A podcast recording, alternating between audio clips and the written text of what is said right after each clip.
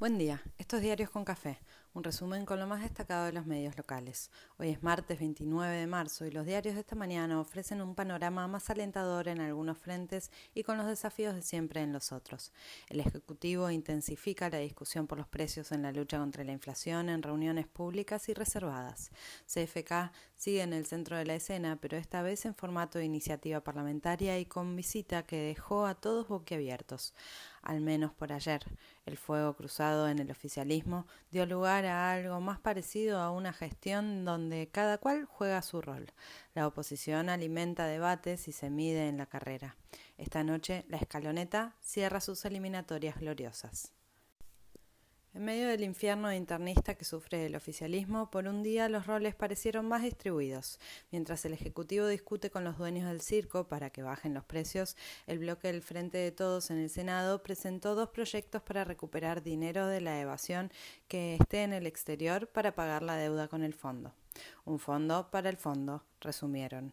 Los tecnicismos son materia de debate y esta mañana ya empezaron las críticas que mezclan incredulidad y susto.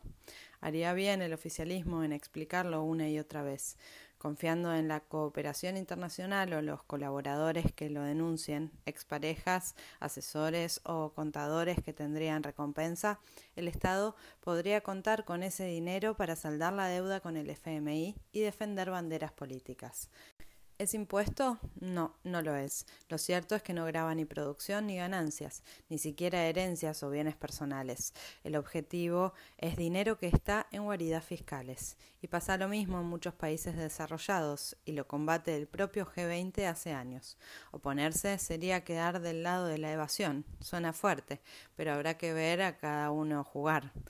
Como toque distintivo, tras conocerse el proyecto, CFK se reunió y se fotografió con el embajador de Estados Unidos. 90 minutos, sonrisas, agenda compartida y pedido de asistencia para repatriar los dólares fugados. El Ejecutivo estuvo rápido de reflejos y vía la portavoz celebró el proyecto presentado y cortó cualquier nuevo cortocircuito. En Estados Unidos hablan de un impuesto a grandes fortunas. Allá se llaman billonarios. No le avisen a la oposición que si se entera se cae de espaldas. Hubo revuelo por un cartel contra CFK que apareció en la mañana de ayer. Salieron rápido a repudiarlo desde todos los rincones del oficialismo esta vez y la Cámara de Empresas de Publicidad en Vía Pública le pide a Cava que identifique a los responsables. Grabois fue a ver a uno de los detenidos por el ataque al Congreso el día de la votación del acuerdo con el fondo y denuncia que no hay pruebas en una nota firmada por él en Diario AR. Mientras, el Gobierno Nacional se muestra activo en la lucha contra la inflación. Ayer se anunció un acuerdo para retrotraer los precios de 1.700 productos al 10 de marzo. Hoy en el CCK, el Gobierno lanza el Plan Argentina Productiva 2030 en el marco del Consejo Económico y Social, que sigue agendando encuentros y no logra mostrar resultados impulso a la producción en las provincias y suba de las exportaciones. La venta en supermercados creció un 42% interanual en enero y todos proyectan mantener el ritmo.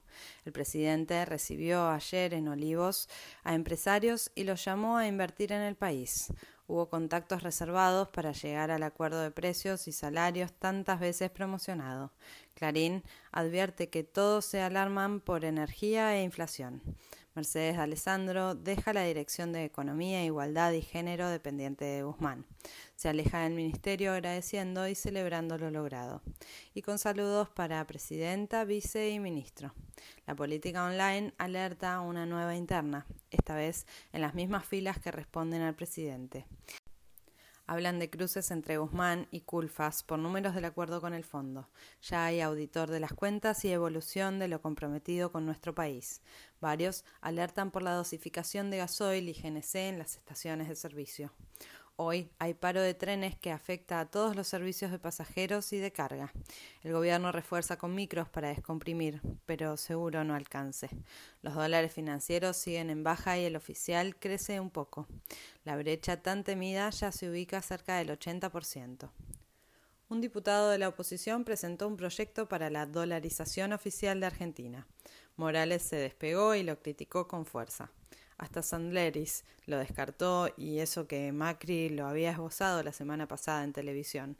El expresidente en Parma tuvo dos partidos de bridge, perdió uno y ganó el otro. Las encuestas siguen mostrando que crece el respaldo a Milei y los analistas se preguntan hasta dónde llegará o si se sostendrá. Por lo pronto, él sigue sacando lustre a su papel y lanzó el movimiento antipiquetero argentino. Por su parte, el gobierno no logró levantar el acampe en el Ministerio de Desarrollo y habrá manifestaciones. En el Congreso mañana se debate el devenir del Consejo de la Magistratura y negocian más representantes del interior en lugar de la presidencia cortesana. Siguen los homenajes y relatos de la Guerra de Malvinas. Nación parece disfrutar porque en los habitantes de las islas crece el malestar hacia Argentina. Diana ayer encabezó la reparación histórica al coronel Alberte, asesinado por la dictadura.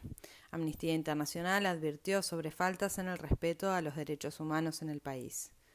El sopapo hollywoodense alimentó debates, morbos y diagnósticos sobre el mal que padece la mujer de Walt Smith. La violencia machista y los límites del humor en el centro de la escena. Hablan de posible sanción.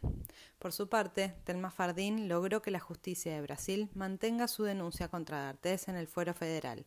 Personalidades del espectáculo y la cultura despidieron a Enrique Pinti en el multiteatro.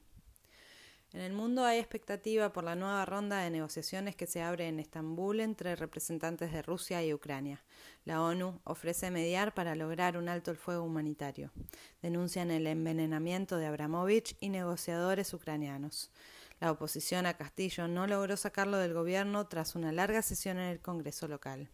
Con votos empatados y sin la mayoría calificada requerida, el profesor Castillo sigue en su cargo y espera poder ejercer su mandato después de ocho meses de pelea. En Florida promulgan una ley que prohíbe dictar en escuelas contenidos sobre identidad de género y sexualidad. Y la semana pasada, con el toque de queda, ah, pero la libertad es hermosa como bandera, claro. Esta noche la selección cierra la fase de las eliminatorias, desde las 20:30 contra Ecuador en Guayaquil, con todo cocinado. En otros enfrentamientos se espera la definición de otros 13 seleccionados que ya confirmen su presencia en el Mundial. Así se nos presenta este martes que anuncia lluvias y baja de temperaturas. Con tanta peste dando vueltas, a cuidarse.